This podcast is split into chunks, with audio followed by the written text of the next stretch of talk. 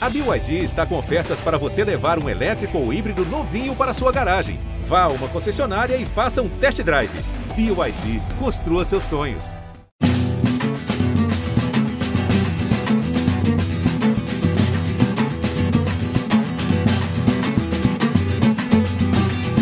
Alô, galera que se liga no Embolada, o podcast do futebol de Pernambuco. Estamos de volta. Um grande abraço para todo mundo que se liga no ge.globo barra Embolada ou acessa pela sua plataforma de áudio digital preferida, Embolada, o podcast do futebol de Pernambuco. E hoje, nessa semana, neste episódio, nós vamos contar mais uma vez com o nosso parceiro Cabral Neto, com Carlyle Paz Barreto, mais uma vez participando com a gente, e o repórter Cris de Lima, de Petrolina, da Grande Rio, que acompanhou de perto o jogo entre Juazeirense e Esporte. E, e além disso, além disso, além disso, teremos também a participação, a volta do brilhante, magnânimo, fantástico, fabuloso Rembrandt Júnior. Vamos lá, Rembrandt. Muito bem. Um pouco, cheio de um fôlego. Menos, cheio de um pouco fôlego. menos. cheio de fôlego. Valeu, valeu. Recuperado aí dessa Covid. Bom né? demais, Deus, bom aí demais, passamos, bom demais. Passamos por esse momento e estamos juntos mais uma vez. É uma alegria muito grande. É saudade que fala, né? É saudade que fala. Então, estamos juntos de novo. Mas olha só, eu estava dizendo o seguinte: o factual se impõe nesse momento. A gente estava até planejando outra pauta para o episódio dessa semana, o episódio 91, mas o factual se impõe, porque no jogo entre Juazeirense e Esporte, o jogo acabou não sendo concluído. Faltavam apenas quatro, cinco minutos no máximo para o final do jogo, que já estava nos acréscimos, mas um problema na iluminação no estádio Adalto Moraes, em Juazeiro, na Bahia, fez com que o jogo ficasse paralisado por mais de uma hora. E no momento em que o árbitro decidiu voltar para completar os minutos finais, segundo ele na súmula, ele, relatis, ele relatou isso na súmula, o esporte se recusou a completar o jogo. Então, meus amigos, nós temos muito assunto para discutir sobre esse fato ocorrido em Juazeiro, na Bahia, no jogo entre Juazeirense e Esporte. É claro que nós vamos falar também do jogo, né? Do resultado final, vitória da Juazeirense por 3 a 2, só que o resultado ainda não foi homologado e tudo indica que a situação será decidida no tribunal, no Superior Tribunal de Justiça Desportiva. Queria saber de você, Cris, o que tivemos de novidade, de atualização do dia do jogo ontem para hoje. O que é que aconteceu de novo? Temos alguma novidade? Seja bem-vindo ao Embolada, Cris de Lima. Obrigado, Rembrandt. Vamos falar com vocês, vamos falar com todos os amigos, todo mundo que liga na gente aqui no podcast Embolada. Olha só, Rembrandt, a gente tem algumas novidades sim. É, eu fui hoje no estádio Adalto Moraes, dar uma observada, a diretoria da Juazeirense continuava lá. O problema do gerador, né, que causou o apagamento de algumas luzes dos refletores, realmente foi confirmado. Houve um problema, entrou o ar em um, do bico, em um dos bicos né, do gerador, e o gerador acabou dando problema, não tem como funcionar tão cedo. Mas também houve outro problema que causou o apagamento de outras luzes, que foi um superaquecimento. As luzes acabaram esquentando demais, o disjuntor desligou, e aí, como são luzes que demoram né, para esfriar, para serem esquentadas de novo, serem por isso que demorou um pouquinho mais, mas essas luzes voltaram a ser. As que são alimentadas pelo gerador, não. É, a gente acompanhou um pouco da visita de um engenheiro eletricista da prefeitura, que ele foi lá, fez todos os cálculos, fez aferições dos equipamentos, e ele deve, em breve, emitir um laudo, um relatório. A diretoria da Juazeirense estava até lá para pedir para uma pressa né, na, na, nesse relatório para ele ser emitido logo, para que, pelo menos, essa causa seja é, solucionada, para saber que problema de fato houve. Sobre a questão da irrigação, o que comentaram com a gente é que houve um, uma desprogramação, né? O, o sistema de irrigação funciona de forma automática, houve um, um desprogramação, alguma coisa assim, que acabou culminando nisso. Essa é a novidade que tem. O Rodrigo Calaça ainda não se posicionou oficialmente, mas a informação que a gente tem é que ele é, prestou uma queixa-crime contra o diretor do esporte e a gente está esperando alguma coisa mais da informação que ele fala. Mas essa é uma das mais fresquinha, digamos. Bom, o, o Cris está acompanhando de perto. Cris, nesse momento você está em Petrolina? Só confirma para a gente, Cris. Ou você ainda está em Juazeiro? São cidades próximas, né? Separadas apenas pela ponte ali que cruza o Rio São Francisco. É, Onde você está nesse momento? Juazeiro, Juazeiro e Petrolina são irmãs, né? Eu estou trabalhando agora em, em Juazeiro, acompanhando aqui a Juazeirense de perto tendo todo esse problema, porque eu confesso, Rembrandt, que já acompanhei muito jogo no Adalto Moraes, mas nunca tinha visto um jogo com tanta confusão assim. Pois é, Cabral Neto, você que estava na transmissão, né, foi o comentarista do jogo e ficou essa mais de uma hora conversando com o Rodrigo, ouvindo as pessoas, ouvindo o Sandro Meirahit, que foi o nosso comentarista, o especialista na Central do Apito. Na sua visão, que resumo você pode fazer do que aconteceu ontem, quarta-feira, no estádio Adalto Moraes, em Juazeiro, na Bahia, Cabral Neto? Bom, vamos lá, Rembrandt. Até para contextualizar, é, no finalzinho do jogo, ali por volta dos 47, 48, imagino eu, a energia teve uma queda de energia. E aí a gente até aproveitou e perguntou para o Cris como é que ele estava conseguindo ver a iluminação no campo, porque na TV a gente sabe que tem um ganho e na TV estava tudo tranquilo. E o Cris disse isso para a gente também, que dava para jogar, dava para continuar o jogo. E o jogo continuou. Só que dois, três minutos depois, houve outra queda de energia. E aí o árbitro parou. Parou aos 50 minutos do segundo tempo. Ele havia dado 11 minutos de acréscimo. Por que ele deu 11 minutos de acréscimo? Porque o sistema de irrigação ligou e paralisou, paralisou o segundo tempo duas vezes Houve um atendimento ao zagueiro Dedé, da Juazeirense, com a ambulância. Né? A ambulância saiu do seu local, foi lá para perto. Também houve uma paralisação grande em relação a isso, além das alterações e as paralisações normais do jogo. É... E aí o jogo parou, faltando, portanto, seis minutos. Depois de 20 minutos, a energia voltou. O jogo reiniciou e cerca de um minuto depois nova queda de energia. E aí é onde entra a maior parte da confusão, porque essa segunda paralisação durou uma hora. E o grande problema, a meu ver, foi a forma como o árbitro acabou é, gerenciando aquele problema. É, primeiro, porque é, houve a informação, cerca de 30 minutos depois que o jogo estava paralisado, que o nosso Cris Lima trouxe, Cris Lima trouxe na, na transmissão, é, apontando que não haveria solução a tempo para o gerador. Então, naquele momento ali, o árbitro já deveria, o Ramon Abate Abel, já deveria ter tomado uma decisão. Se ele já tinha informação. Ele, né? Isso, catarinense. Se nós já tínhamos a informação, e é evidente que ele também já tinha, que não é, seria restabelecida é, na totalidade a iluminação do jogo, ele teria que tomar uma decisão naquele instante né, dizendo ou que acabaria a partida e o tribunal resolveria depois, ou daria o jogo. Né? Se, se os jogadores aceitassem também, e se ele impusesse, não sei exatamente como, mas ele tinha essas duas alternativas. Só que ele escolheu é, ter uma, exatamente a, a, escolha dele, a decisão dele foi a mais errada possível, porque ele manteve a, o jogo paralisado durante 30 minutos, sabendo que não haveria uma solução para o problema. E nesse instante, nesse período de uma hora, a gente conseguiu captar, né, através das imagens da transmissão, o Calaça, goleiro da Juazeirense, dizendo, pelo menos duas vezes, nós conseguimos ouvir muito bem ele dizendo: quando caiu a energia dos refletores da parte de cima da torre, que fica atrás do gol dele, ele disse que dava para continuar o jogo que foi justamente aquela primeira paralisaçãozinha que teve, que durou apenas dois, três minutos, que, aliás, que a bola continuou rolando durante dois, três minutos, que o nosso repórter Cris de Lima disse que havia condição de fato de continuar o jogo, e ele disse que dava para continuar, e o jogo continuou. Só que depois caiu, quando caiu os outros refletores da parte de baixo da torre, foi que ficou prejudicada a visão dele. E por isso que ele não estava, digamos, aceitando recomeçar o jogo, porque ele estava se vendo prejudicado por conta daquela decisão. Então, inicialmente, foi, digamos, o time da Juazeirense que não estava aceitando a retomada da partida porque estava vendo que o seu goleiro poderia ser prejudicado. Depois desse período de uma hora, o árbitro, sem nenhuma mudança no cenário, ele toma a decisão de reiniciar o jogo. Ou seja, aquilo que ele estava fazendo depois de uma hora de parar do jogo, ele poderia ter feito meia hora antes, pelo menos, né, de querer recomeçar a partida.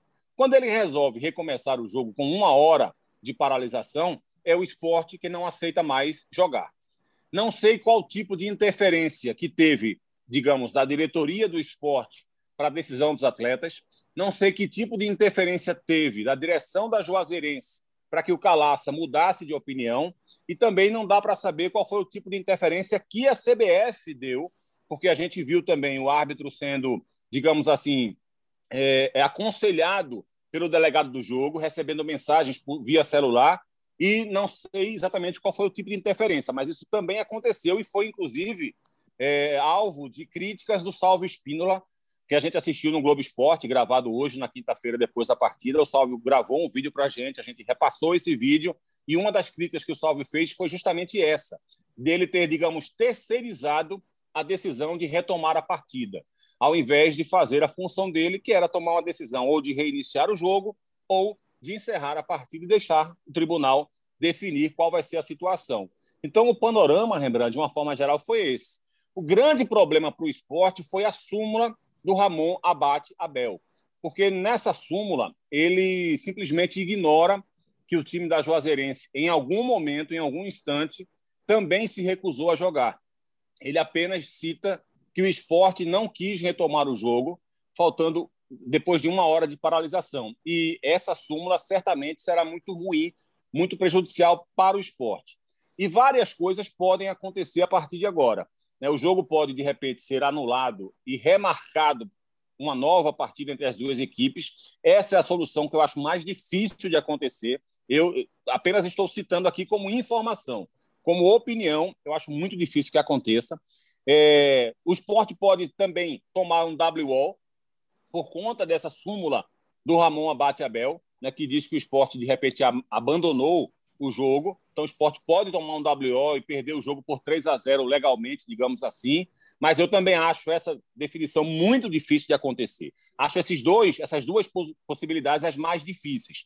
No meio dessas duas possibilidades, existem outras, que seria a homologação do resultado e, de repente, a Juazeirense sendo punida, uma punição mais branda, que poderia ser uma multa, uma multa mais leve ou uma multa mais pesada, e também a perda de mando de campo em uma ou em várias partidas é, na Copa do Brasil e em competições oficiais da CBF. E uma outra definição que seria favorável ao esporte só se a CBF conseguir, através de uma investigação bem feita e justa, conseguir comprovar que houve dolo, que houve tentativa de fato da Juazeirense de fazer é, algo que prejudicasse a partida. Seria algo muito complicado de se conseguir provar, e nessa situação, aí sim, o esporte seria dado como vencedor, porque a Juazeirense seria julgada como culpada pelo problema com dolo, e isso poderia dar ao esporte essa classificação. Então, essas são as possibilidades. A que eu mais acredito hoje é que a Juazeirense vai ser homologada como classificada, vai se confirmar o resultado de campo e ela vai receber uma punição, que pode ser essa multa ou, de repente, até perder o mando de campo até que comprove ter melhor possibilidade para poder receber jogos à noite na Copa do Brasil. Então, minha aposta nesse momento seria para essa resolução. Mas é claro que todas essas possibilidades existem e a gente precisa colocar na mesa até para que o torcedor fique bem informado. Daqui a pouquinho a gente vai falar do jogo, né? do desempenho, especialmente do lado do esporte, que a gente acompanha mais de perto o futebol de Pernambuco. Carlyle, de ontem para hoje também, o que é que você conseguiu apurar? Apenas uma frase final aqui, o parágrafo final da súmula do árbitro. Diante da negativa da equipe do esporte em não retornar à formação para o reinício do jogo, informei a todos que, por este motivo, a partida estava encerrada. Ou seja, a súmula, como há pouco também relatou o Cabral Neto, ela é totalmente contrária ao que o esporte deseja, que seria a anulação do jogo, uma remarcação do jogo. O que o esporte imagina é que não vai perder, ou pelo menos está pleiteando não ser eliminado na Copa do Brasil. Mas diante disso, dessa, dessa última frase, desse último parágrafo que tem na súmula e do que você apurou, no que é que você acredita a partir de agora? Carlyle Paz Barreto, bem-vindo mais uma vez, Carlyle. Obrigado, Rembrandt. Um abraço para você, um abraço a todos. Ficou muito difícil a situação do esporte. Já estava dentro de campo, né? E agora fora de campo, a possibilidade de inverter esse resultado ficou muito pior depois da súmula. A dúvida logo após a partida, ou imediatamente após o apito final do árbitro, é se o jogo teria sido suspenso ou encerrado. E com a súmula hoje divulgada a partir das 8 da manhã, ficou claro que o jogo foi encerrado porque o esporte não quis retomar a partida. Isso ficou claro nas imagens do, do Sport TV e da Premier ontem, quando o árbitro chamando a campo os jogadores e Patrick, que era capitão naquele momento, Patrick falou que não queria por, por conta da iluminação. A explicação do esporte é isso: ó, se a iluminação está tá da mesma qualidade ou falta de qualidade, quando o goleiro do, da Juazeirense tinha se recusado a jogar, ou tinha pedido para o árbitro dizendo que não tinha condição de jogo, não tinha mudado. Só que o árbitro esperou um pouco mais e decidiu. E aí o problema foi esse: o esporte se recusou a jogar, mesmo com a omissão da arbitragem em relação à, à entrada da ambulância em campo, a ele ter permitido o zagueiro Dedé ter continuado em campo depois de uma, de uma concussão, concussão. Isso o protocolo da FIFA diz que o, o jogador tem que ser substituído. Ele omitiu a paralisação por conta daqueles guinchos né, do, de, da irrigação automática. Ele omitiu também que, primeiramente, foi a Juazeirense que não quis a retomada da partida. E enquanto isso, o curioso é que esporte, os jogadores do esporte estavam querendo, né? Mas logo depois de paralisação, de Jair Ventura ter entrado no vestiário, ter voltado a campo, e aí aquilo que Cabral falou, inevitavelmente teve uma, uma teve algo externo, né? De todos os lados. O delegado do jogo entrando com o celular em campo, a Juazeirense primeiro se recusando a jogar, mas depois o próprio presidente falando que queria jogar porque ia ganhar do esporte de todo jeito, e faltavam ali cinco, seis minutos, e o esporte também mudando de ideia. Então, dificilmente é, o esporte vai conseguir inverter esse resultado, a não ser que, é, e é, é, bom até relembrar o regulamento da competição, né? o regulamento, as normas gerais da, da CBF, o regulamento geral das competições, diz que se o jogo passar dos 30 minutos e for encerrado, o resultado é mantido. 30 do segundo Desde, tempo, né?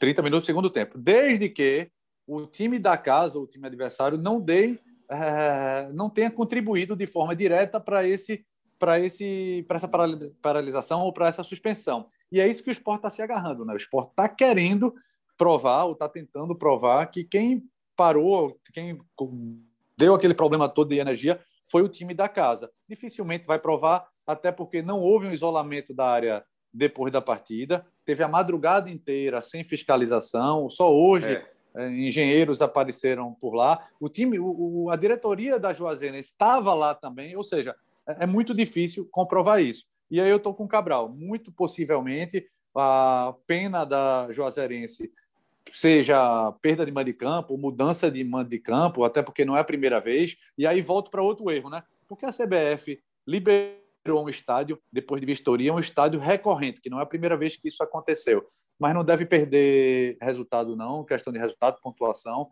Isso o esporte deve ser eliminado. Faltava cinco minutos e aí é achismo, aí é opinião. O esporte não quis voltar porque não tinha mais pernas para isso. O esporte fez um planejamento errado, deu, deu folga para alguns jogadores, não conseguiu uh, regularizar outros e teve que apelar para vários meninos da base. E com os meninos da base, o esporte já não tinha conseguido retomar a rédea do jogo. A Juazeirense era melhor naquele momento que virou a partida e continuou melhor até aqueles acréscimos. Para a gente liberar o Cris de Lima, que sempre contribui com a gente, ô Cris, é, o, o que é que os dirigentes, os torcedores da Juazeirense imaginam que seja o resultado final disso? Que o resultado será homologado, que o time vai garantir aí mais quase 600 mil reais na conta, né, pela classificação e, e vai aproveitar essa grana para investir no estádio? Você já ouviu algo nesse sentido, Cris? Vamos habilitar aí o, o, o som do Cris para ele poder dar essa resposta. Agora sim, Cris, responda para a gente, amigo. Rembrandt, é, é, lógico que aqui em Juazeiro só se fala nisso hoje. Todo mundo comentando essa partida, falando das situações que aconteceram. Eu conversei rapidamente com o Sérgio Fernandes, o diretor de futebol, e o Roberto Carlos, presidente. Eles estão muito confiantes, principalmente em relação à súmula. Né? Porque eles falam: olha, a gente queria jogar de todo jeito, a gente Eu conversei com o Rodrigo Calasta, o Rodrigo Calasta, olha, dá para jogar. Eu queria que o time jogasse, estava todo mundo querendo jogar. Então foi perceptível o time do esporte não quis e a gente se confia muito nisso. Sobre essa questão do dinheiro, metade vai ser de bicho. O presidente até falou que é, não vai usar muito dinheiro porque metade foi, foi prometido de bicho para os jogadores. Se tudo der certo, né, se, se a Josanense for mantida como vencedora da partida, deve ir para os jogadores. A outra metade, é, Rembrandt, tá tudo. O pensamento é de tentar montar um bom time, quem sabe trazer reforços para a disputa da Série D, que é o grande sonho de novo da Josanense de mais uma vez chegar à Série C. Então, o grande pensamento é isso. É lógico que o Roberto Carlos deve, deve conversar com alguém da prefeitura, já que o estádio é municipal, para tentar uma solução, principalmente a questão da iluminação. Essa é questão da iluminação é um problema recorrente. É, já aconteceu outras vezes. Em 2019, inclusive, contra o Vasco, a energia chegou a cair. cair. É, sempre que acontece essa partida, assim, partidas importantes, é, a Juazeirense sempre faz questão de contratar uma empresa né, que coloca um gerador, que faz esse reforço. Mas esse problema é normal. Não foi falado nada para a gente sobre a resolução desse problema de iluminação. É, tudo, tudo, tudo deve ser conversado com a prefeitura, mas a diretoria está confiante em que o time vai seguir e o time quer contratações para tentar fazer um bom ano. O técnico Givanildo Salles já falou que quer chegar no mínimo na semifinal do Campeonato Baiano. Acho que o time tem condições de fazer um, é, um Campeonato Baiano tão bom quanto fez no ano passado, quanto está fazendo nesses últimos anos. E o foco também todo na Série D, que é o grande sonho de consumo, de novo, do time aqui de Juazeiro. Maravilha, então, Cris. Muito obrigado pela sua participação. Vou te liberar. Você tem outros compromissos aí, você que está acompanhando também essa situação aí em Juazeiro. Te agradecendo e te, te pedindo, né, te convidando, que se houver alguma novidade daí, entre em contato com a gente para a gente publicar. Tá bom, meu amigo? Perfeito, Rembrandt. Muito obrigado por, pela, pela deixa, pela participação. Conte sempre com a gente, estamos aqui para ajudar sempre. Qualquer informação, darei com o maior prazer para vocês. Um abraço para todo mundo. Valeu, então, a participação do repórter Cris de Lima, direto de Juazeiro, lá na Bahia, local onde o esporte perdeu para Juazeirense por 3 a 2 e está, em tese, eliminado da Copa do Brasil pelo terceiro ano seguido na primeira fase. É claro que os rubro-negros ainda acreditam né, nessa possibilidade de, no tribunal, mudar a situação e acabar se classificando ou tendo um novo jogo contra a Juazeirense. Mas, pelo que apresentou o esporte, Cabral Neto, Carlyle Paz Barreto, será que o torcedor deve ficar muito confiante em caso de um novo jogo, de repente? Mas vamos falar disso não, porque isso aí é um, é um machismo, é um futurologismo. Vamos falar do que aconteceu, né? da real. Terceiro ano seguido que o esporte cai na Copa do Brasil, na primeira fase, Cabral Neto. Pois é, Rembrandt, pois é. é acho que a, a, eliminação do esporte na Copa do Brasil, o início dela foi uma falta de planejamento para esse jogo especificamente. E acho que o esporte deveria ter montado um cronograma eh, dando prioridade absoluta para esse jogo, porque era um jogo que valia um milhão de reais para o esporte. Né? O esporte teve sua cota de participação na primeira fase. Se se classificasse, teria uma cota de um pouco mais de um milhão de reais para disputar a segunda fase. E na segunda fase enfrentaria ou o Castanhal do Pará ou o Volta Redonda do Rio, ou seja, com boa perspectiva, com boa possibilidade de classificação também. Né? E aí podendo chegar na terceira fase para receber um milhão e setecentos mil reais. Veja, com, com três jogos o esporte poderia ter em seus cofres cerca de 3 milhões e meio de reais, né? com, três, com três partidas apenas. Então, mais, da metade, mais da metade da dívida que tem com, exato. com o Sporting de Portugal, que é o que está travando aí contratações, novos jogadores, reforços para o time do esporte. Né? Perfeito, Rembrandt, perfeito. E aí a eliminação começou a partir daí, porque o que a gente viu foi é, Jair Ventura como ele próprio disse antes de começar a partida, tendo treinado uma escalação e escalado outra. E tendo no banco de reservas apenas duas opções ofensivas. Do meio para frente, ele só tinha Mateuzinho e Paulinho. São dois garotos da base, inclusive. Né, ele teve que, nos minutos finais da partida, colocar o Chico para entrar em campo para jogar de centroavante. Né, o Chico é zagueiro, entrou de centroavante, passou ali dois minutos mais ou menos e trocou de posição com o Rafael Thierry que é outro zagueiro, e foi jogar de centroavante, né, tentando encontrar solução num elenco que já era muito carente e que ficou ainda mais carente por conta é, de problemas de, de, de planejamento também, né? de inscrição de jogadores, de renovação de atletas. Além disso, a punição que veio novamente impedindo inscrição de jogadores, teve a Covid de Thiago Neves, então tudo isso também atrapalhou, além do planejamento que foi mal feito, porque jogadores entraram de férias e acabaram treinando menos, tiveram menos ritmo de jogo, menos entrosamento, você tem uma perda ali física, por mais que tenha sido um pequeno, um espaço curto de tempo, você tem uma certa perda física também. Então o esporte começou a perder a classificação ali, mas não foi só isso. Né? Essa foi a parte, digamos, que, que é da culpa da diretoria, da comissão técnica, que tiveram essa, esse pensamento. A outra parte da culpa é, mesmo com aquela escalação, o esporte não poderia se permitir jogar o que jogou. Não poderia, o esporte não poderia aceitar ter aquele tipo de desempenho. Primeiro, porque o esporte estava enfrentando um adversário também com muita dificuldade. Olha, a gente está falando aqui da dificuldade do esporte, mas ele não enfrentou um adversário poderoso. Ele enfrentou um adversário que tem sua organização, que tem seu mérito, que tem, tem uma comissão técnica é, é, é, capacitada, que tem jogadores que se conhecem há muito tempo, porque jogaram juntos, tanto na, na Juazeirense no ano passado, quanto na Unirb. Foi um time que disputou a Série A2 do Campeonato Baiano no segundo semestre né, da temporada passada e foi campeão, inclusive, da Série A2. E esses jogadores voltaram para a equipe da Juazeirense. Então, é evidente que é um time que tem méritos, mas é um time que tem dificuldades de estrutura, que tem um problema financeiro muito maior do que o esporte, que tem muito menos capacidade de contratação do que o esporte.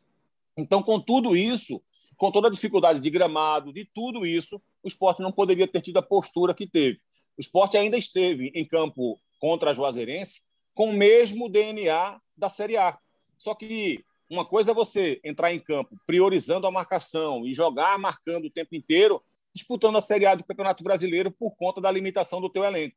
Outra coisa é você repetir a fórmula diante da Juazeirense, porque foi o que se viu do esporte. Na hora em que ele tentou sair para o jogo com mais é, tentando buscar mais volume, tentando ser um pouco mais audacioso, que foi no segundo tempo, funcionou. O esporte passou ali cerca de 5, 6, 7 minutos. Toda vez que o esporte acelerava, conseguia chegar e levava perigo ao gol da Juazeirense. Todas as vezes. Foram três ou quatro vezes que o esporte conseguiu chegar com algum perigo num espaço de seis, sete minutos. O grande problema é que o time se desequilibrou, porque também passou a dar espaço para o time da Juazeirense, especialmente pelo lado esquerdo do campo. Estava muito claro que o esporte estava com dificuldade de marcar aquele setor. A Juazeirense estava explorando o seu lado direito, fez o gol de empate numa jogada que foi feita pelo lado direito, fez o gol da virada também pelo lado direito. E o detalhe disso é que o Juba, Luciano Juba, já estava à beira do campo, conversando com o Jair Ventura para entrar na equipe, justamente porque o Jair também conseguiu detectar que o esporte não estava conseguindo fazer uma boa marcação pelo lado esquerdo.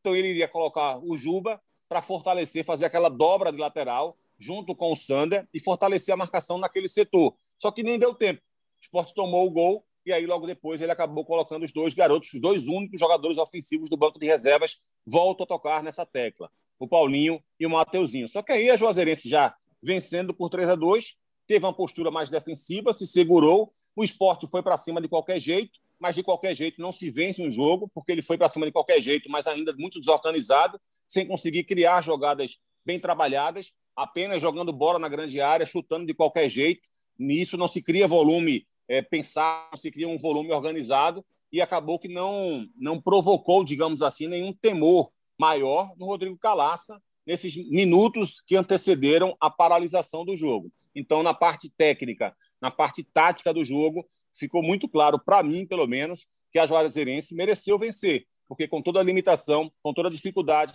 com o primeiro tempo ruim que fez a Juazeirense, né, com muita deficiência também, o que ele fez no segundo tempo se sobrepôs a qualquer tentativa do esporte de ser melhor do que ele. Jair Ventura, que teve o seu contrato renovado aí ao final do Campeonato Brasileiro, Está isento de culpa nesse primeiro momento, Carlyle, pela eliminação, porque o esporte não entregou jogadores com contratos renovados a tempo, não contratou porque tem uma punição imposta pela FIFA pela dívida que o esporte tem com o Sporting de Portugal? Ou qual é a culpa dele nesse primeiro momento, nessa eliminação amarga que o esporte teve contra a Juazeirense, que ainda não foi homologada? Carlyle. Está isento não, Rebrão. Agora, quando acontece um desastre esportivo, né? Então, não é apenas um culpado, não é apenas é, uma causa, são várias, né? O gramado ruim, iluminação precária, é, falta de, de, planejamento, vários jogadores da base, enfim. Mas teve também o peso do treinador. A gente até debateu aqui em outras emboladas e vinha até conversando fora dos, dos microfones ou dos, dos aparelhos digitais que Jair Ventura foi tido como um dos salvadores da pátria né, para segurar o esporte na Série A. Mas em alguns momentos ele também teve essa culpa. Ele às vezes confundia futebol reativo com retranca, e ontem foi isso, quando o time se desorganizou, e aí palavras do próprio Cabral. O time recuou demais e aí deu campo para o adversário. O adversário em casa, precisando do resultado, ele vai para cima. E o esporte não conseguiu ser reativo. O esporte estava fechadinho mas é, por incrível que pareça, ele tentando ser fechadinho atrás, mas cheio de buracos, cheio de espaços, principalmente na lateral esquerda defensiva do esporte. Na, nos dois momentos do gol, uh, o, tanto o gol de empate quanto o gol da virada, ficou muito claro. Sander se afasta. Parece que um lateral tem medo de levar uma bolada, né? Ele se afasta, ele permite o cruzamento.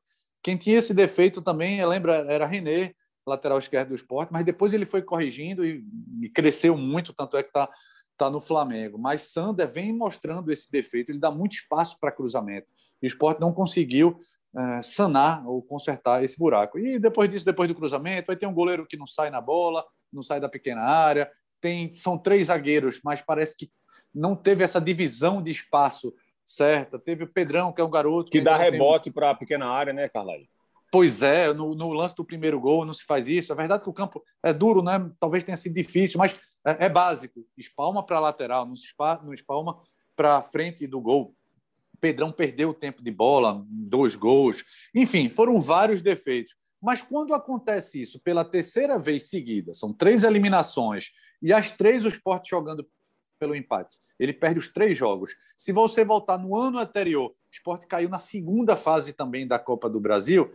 Então, não é apenas a, a obra do acaso. É, é um time que não está conseguindo se preparar, se planejar início de temporada. O time das férias, parece que a direção, a cúpula quer viajar, quer ir para a praia em janeiro. Não foi o caso agora, ou pelo menos não deveria ser esse caso por conta da pandemia. Mas o esporte parece que comemorou, comemorou muito a permanência na Série A e esqueceu que, que por muito pouco ele não caiu, ele não foi rebaixado. Um detalhe, viu, Rembrandt? é sim, que sim, essas, essas três eliminações do esporte elas não são causadoras do déficit financeiro que o clube tem hoje, mas elas poderiam ter sido a solução do esporte. Né? Você imagina que o esporte tem essa dívida de 6 milhões em relação a André, e isso prejudicou muito o clube na temporada passada e já começou essa temporada também sendo prejudicado. Se o esporte, ao invés de ter sido eliminado três anos seguidos na primeira fase, tivesse seguido na, série, na Copa do Brasil, pelo menos jogado três fases, a gente fez as, as contas agora que em três partidas ele teria recebido mais de 3 milhões. Então, se a gente replica isso para os outros anos, significa que o esporte teria algo em torno de 10 milhões a mais nos cofres por ter disputado duas fases a mais em cada, desses, em cada um desses, desses três anos. Né? Então, se o esporte tivesse tido um pouco mais de competência, é, mais qualidade, tudo isso, mais planejamento, dentro da Copa do Brasil, é, esse problema em relação à dívida com o André já poderia ter sido solucionado há muito mais tempo. E, essa, e esse impacto né, dessa dívida talvez não tivesse causado uma, algo tão prejudicial para o clube na temporada passada e nessa temporada também. Né? Talvez o esporte já tivesse pago isso, não tivesse mais essa dor de cabeça, já tivesse conseguido inscrever outros atletas no ano passado e esse ano também, pudesse ter até um valor maior para poder fazer um investimento melhor em contratações. Então, assim, ela, claro que ela não é a causadora dos problemas do esporte, mas ela poderia ter sido a solução, né? ter feito uma Copa do Brasil um pouco melhor do que fez nos últimos três anos, poderia ter solucionado esses problemas do clube. Até porque, eu, Cabral, eu li... é, rapidamente, Diga, não é só claro. esse débito com o André, né? Que pelo, pela desvalorização do real, já não é seis, já, já está em 7 milhões de reais, porque na verdade são 900 mil euros. É, e além disso, tem a, o débito com a Genô, com o Leandro Pereira, que aí já, já passa de 800 mil reais. Então, pelo menos com, com um bom resultado ontem, pagava essa, essa segunda parte, né? É, o, a, esse débito que está no CNRD. Então, ficaria só o de André. Agora não, ficou os dois.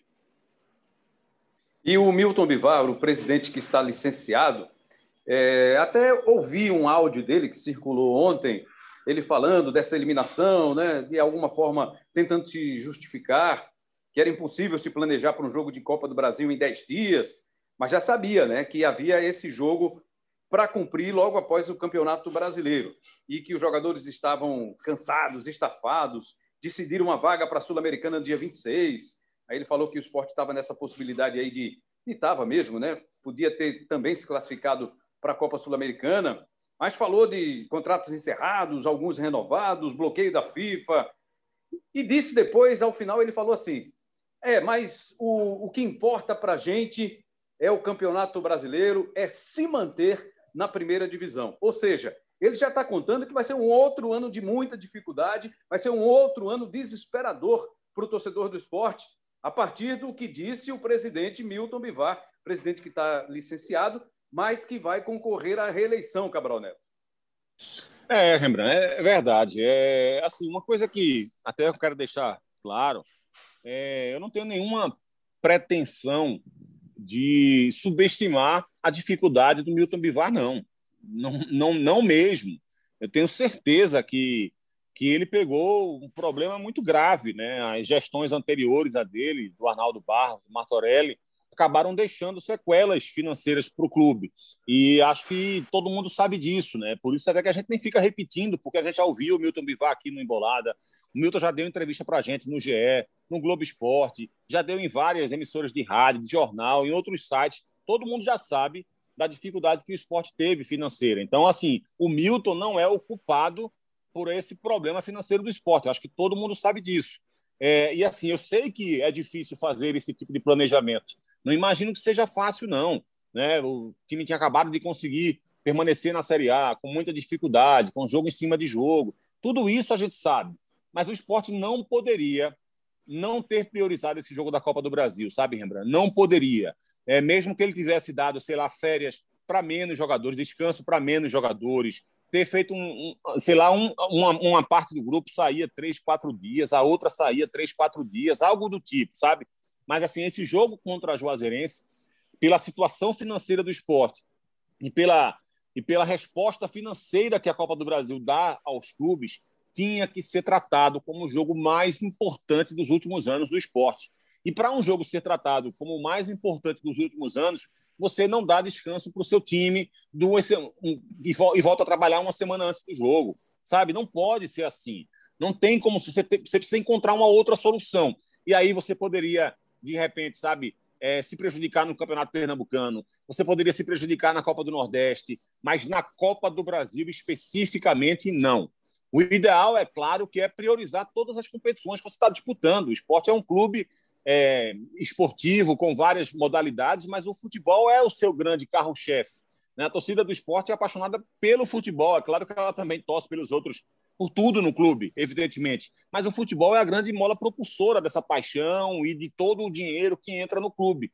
Então, se a Copa do Brasil é essa mina de ouro, digamos assim, para o clube, é, você não poderia nunca, nunca ter olhado para ela com algum sequer algum tipo de desprezo, sabe, de achar que é, contra a Juazeirense dá para fazer, ou seja lá contra quem for, contra a Tombense e o esporte, inclusive, que passou pelo que passou dois anos anteriores, é que não teria esse direito mesmo. Então, é, por mais que eu entenda que é uma dificuldade, eu entendo que o presidente Milton Bivar, é, o que ele falou dessa questão de, de, de tinha que dar descanso para os atletas, que eles estavam enfadados, eu entendo tudo isso, mas não consigo admitir como algo correto ter feito isso justamente com a Copa do Brasil. Sabe, a Copa do Brasil era algo que o esporte não poderia se perdoar se fosse eliminado. E o Milton Bivar está se perdoando por isso e acho que o erro dele maior é exatamente essa forma como ele está encarando essa eliminação. Se o esporte está com tanta dificuldade financeira e a Copa do Brasil poderia ser uma ajuda imensa para isso, ele jamais poderia se perdoar por esse equívoco, por esse erro de planejamento. E, logicamente, ele está pensando na reeleição, né? que ele só partiu para concorrer depois que o time conseguiu se manter na primeira divisão. Confirmado o resultado, aí ele voltou na briga política, né, a, a, tentar a reeleição, já que ele não admitia, em hipótese alguma, concorrer à reeleição no esporte. Mas está aí, é candidato para a reeleição na eleição do esporte, que está inicialmente prevista para o dia 18 de março. Vai depender também, claro, das restrições impostas pelo governo do estado por causa da pandemia. Mas, Carlyle, queria saber de você: há tempo hábil para o esporte fazer correções de rumo, tipo mudar o elenco, fazer os seus pagamentos, pagar suas dívidas, fortalecer esse grupo para tentar fazer uma temporada um pouquinho diferente do que foi a, a última, sem muito sofrimento, como foi para o esporte se manter na primeira divisão, Carlyle? Sem muito sofrimento, eu não acredito, não, viu, Rembrandt? Mas não, né? acredito, não, mas eu acredito sim em mudança de rumo, em tempo para se recuperar. É verdade que vai ficar mais difícil, não é só um milhão a menos. É como o Cabral falou, é um milhão com a possibilidade de ter sido 2 milhões e 700, quem sabe chegar numa, numa quarta fase de Copa do Brasil. Mas lembra quando o Dubê falou que não a, a perda não é só técnica, é emocional, algo assim, né? É, tem isso também, pode abalar no começo. Só que, voltando em anos anteriores, já que essa terceira temporada seguida que o esporte cai na primeira fase, em 2019 o esporte conseguiu se recuperar e depois da. E o clube estava devastado ali depois de, de, de, uma gestão terrível de Arnaldo Barros. Né? Mas o esporte conseguiu se recuperar, montou um time e conseguiu subir da Série B para a Série A. No ano passado, depois de outra queda no início da temporada, e uma queda até maior, né? que ela saiu é, depois é, reverberando em Copa do Nordeste, depois no Campeonato Pernambucano, o esporte por, muito, por pouco né? não, não ficou com ameaça de rebaixamento, foi disputar o quadrangular contra essa queda, mas o esporte conseguiu se manter na elite do futebol brasileiro. E agora também. É verdade que ainda tem um passivo enorme, mas em relação aos últimos três anos, talvez o horizonte seja um pouco mais tranquilo ou menos é, nebuloso. Mas ainda vai ter muito problema. O esporte aí já manteve aí uma certa base dos jogadores que ficaram um pouco acima da média em relação à temporada anterior. Contratou um, mas tem que contratar mais gente. Com o time que o esporte atuou no Campeonato Brasileiro do ano passado, se ele manter um, um, nível, um nível de elenco, uma qualidade similar, ele vai arriscar novamente. Então ele é preciso reforçar muito e agora com um milhão ou com dois milhões ou até com três milhões a menos. E pelo jeito, Cabral Neto, o sistema de jogo vai ser mantido, né? Porque contra a Juazeirense, com todo o respeito que merece o time baiano. O esporte estava lá com seus três zagueiros, seus dois volantes de muita marcação e pouca criatividade, Cabral Neto. Lembrando, eu ainda tenho dúvida, ainda tenho dúvida se vai se manter. É, se eu tivesse que, que, apostar, eu diria que acho que ele não vai, acho que ele vai mudar. Eu acho que ele não vai continuar, não. Acho que ele fez isso por conta das dificuldades do elenco. É, porque, como eu falei há pouco, o esporte só tinha duas opções ofensivas no banco de reservas, né? o Mateuzinho e o Paulinho. E talvez ele tenha escolhido não começar com esses garotos, porque ele poderia, de repente, mudar o panorama durante o jogo, ou porque exatamente são muito jovens, ele resolveu ter uma equipe um pouco mais experiente. Então, acho que isso interferiu mais. Acho que a, a carência no elenco do esporte fez ele, digamos assim, apostar na memória tática de uma equipe que estava bem trabalhada nesse sistema com três zagueiros. Né? Quando ele perdeu alguns atletas, quando ele não teve todo o elenco à disposição, a solução mais prática, mais rápida para aquele instante seria repetir aquilo que já vinha sendo trabalhado e que havia funcionado na, na Série A. É, e acho até que o esporte, com aquela formação, poderia ter feito um bom jogo. O problema não foi o 3-5-2, o problema foi a postura da equipe. Né? Se, ele, se ele tivesse entrado no 4-3-3 e tivesse da mesma postura que ele teve, acho que a, o erro seria do mesmo jeito. O erro do Jair, o erro da equipe teria sido do, do mesmo jeito que foi agora. Porque o problema para mim maior não foi nem a escalação, mas sim o, a, a prática, né? a forma como a equipe se comportou dentro de campo, priorizando mais a marcação do que deveria, mesmo com todas as dificuldades que a gente já passou aqui, Rebran. Legal, então, amigos. Estamos na reta final desse episódio, o episódio de número 91, para a gente fechar rapidamente. Carlyle Paz Barreto, Cabral Neto, expectativas para Santa Cruz e Salgueiro. Salgueiro enfrenta o Corinthians, né, pela Copa do Brasil. E o Santa Cruz contra o Ipiranga do Amapá, jogo que deve sair do Amapá para um outro estado. Mas, rapidamente, 30 segundos para a gente fechar. Carlyle, o que pode, o que você pensa sobre Santa e Salgueiro para a sequência da Copa do Brasil? Salgueiro vai ter um, um obstáculo muito maior, né? É, o Corinthians aí tem com essa possibilidade de o Campeonato Paulista uh, ser, não ser retomado nesse período, ele vai focar mais ainda na, na Copa do Brasil, né? jogando pelo empate. O jogo noturno já tem já diminui aquele problema do calor, do sertão. Acho que o obstáculo do Salgueiro é muito maior. Santa Cruz é, é feito esporte, seria favorito. Joga fora de casa, tem com a, com a, muito possivelmente é, a CBF vai está, já está mudando, né? O estádio, então Santa Cruz já, já, seria, já seria campo neutro sem a torcida, né? Mas Verdade. vai ser um estádio, né? Que o adversário não está tão acostumado. Mas mesma coisa do esporte, é favorito, mas favoritismo é só dentro do campo. E o Santa Cruz também está cheio de problema. Complete para a gente, Cabral, sua opinião. Olha, Rembrandt, acho que a situação do, do Salgueiro ela pode se abrir um pouco melhor pelo fator campo. É, claro que a equipe do Salgueiro ainda não passa confiança, tem muita dificuldade, tem muito problema, mas ainda assim o fator campo eu acho que pode pesar favoravelmente a equipe do Salgueiro, além do fato desse, desse surto de Covid do Corinthians. Né? Já são 12 jogadores afetados por essa pandemia, jogadores que vêm sendo importantes nesse começo de, de, de, de temporada com o Wagner Mancini né, jogadores que vêm atuando, como Rony, Xavier, o próprio Camacho, que é boa, que é boa solução de alguns problemas da equipe, o Ramiro também está fora, né, o André Luiz, que vinha jogando também, Fábio Santos. Então, enfim, jogadores que estão atuando, e isso pode atrapalhar, o time pode ter dificuldade para montar o seu banco de reservas, por exemplo, enfim.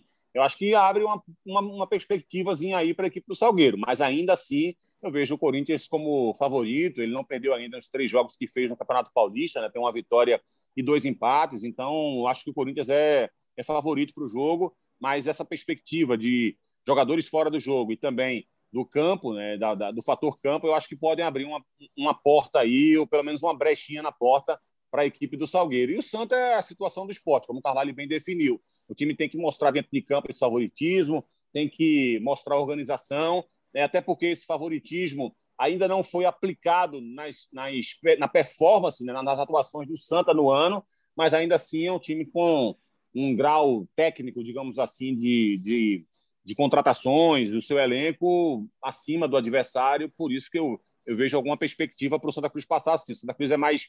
É, a possibilidade dele passar é certamente bem maior do que a do Salgueiro. Valeu, Cabral, Carlyle. Foi um prazer estar de volta com vocês, amigos. Valeu, Rembrandt. Seja bem-vindo de volta. Bom demais. abração, Carlyle. E é mais do que nunca, viu, Rembrandt? Tamo junto e embolado. Sempre um prazer estar aqui com vocês. E Rembrandt, parece que o fôlego dele está tá maior ainda, viu? Um grande abraço para vocês. O homem tá novo. O homem, o homem, falou agora, eu pensei que era o mesmo Rembrandt da época da Rádio Clube, rapaz. A voz ficou mais parecida até com aquela época, viu? Valeu, meus amigos. Um grande abraço para vocês. E lembrando, para você ouvir todos os episódios do Embolada, já são 91, estamos próximos de atingir aí a marca dos 100 episódios. É só você acessar o ge.globo barra embolada e também pelo seu, pela sua plataforma de áudio digital preferida. Estamos lá em todas as plataformas. Agradecendo aqui ao Maurício Mota pela edição do Embolada, produção do Daniel Gomes, o CEO Lucas Fittipaldi voltou de férias, mas ainda não voltou aqui a participar com a gente, mas logo, logo ele estará conosco. Coordenação Esse aí já perdi a esperança, viu, Rembrandt? Perdeu? Perdeu a esperança? Já perdi, não. perdi já, já, já perdi, vamos já, continuar já acreditando. Coordenação de podcasts do Rafael Barros, gerência de podcasts do André Amaral. Agradecendo demais a sua audiência e te esperando na próxima edição, no próximo episódio. Um grande abraço a todos. Valeu, galera.